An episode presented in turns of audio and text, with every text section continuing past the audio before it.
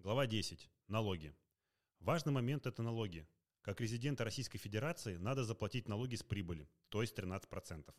Если вы открыли счет у российского брокера, то все налоги брокер платит за вас. Налоги вы заплатите тогда, когда будете вводить деньги со своего счета. В том случае, если счет открыт у вас у иностранного брокера, то все налоги должны заплатить вы сами. Платить ли налоги с прибыли при торговле с иностранного брокера, решать вам. Но, как говорится в одной рекламе, заплатил налоги и спи спокойно. Если вы будете торговать американскими акциями и будете получать с этих акций дивиденды, то рекомендую у брокера подписать форму V8BEN. Для, для чего? Когда вы торгуете американскими э, акциями, то с прибыли вы платите тоже 13%. Но как только приходят дивиденды, то с вас, как с нерезидента, могут взять налог 30%. Поэтому с дивидендов вы должны заплатить 30% налога. Почему 30%?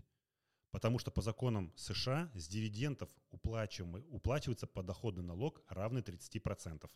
Но если вы подписали форму 8 БЕН, то тем самым показываете, что вы не резидент США и тогда с вас списывают 10% в пользу США, а 3% вам надо доплатить самостоятельно. Итого 13%.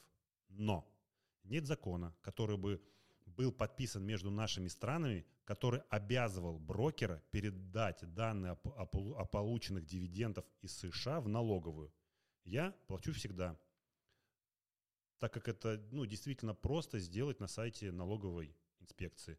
Так что если вы планируете получать много дивидендов по американским акциям, наверное, имеет смысл подписать эту форму.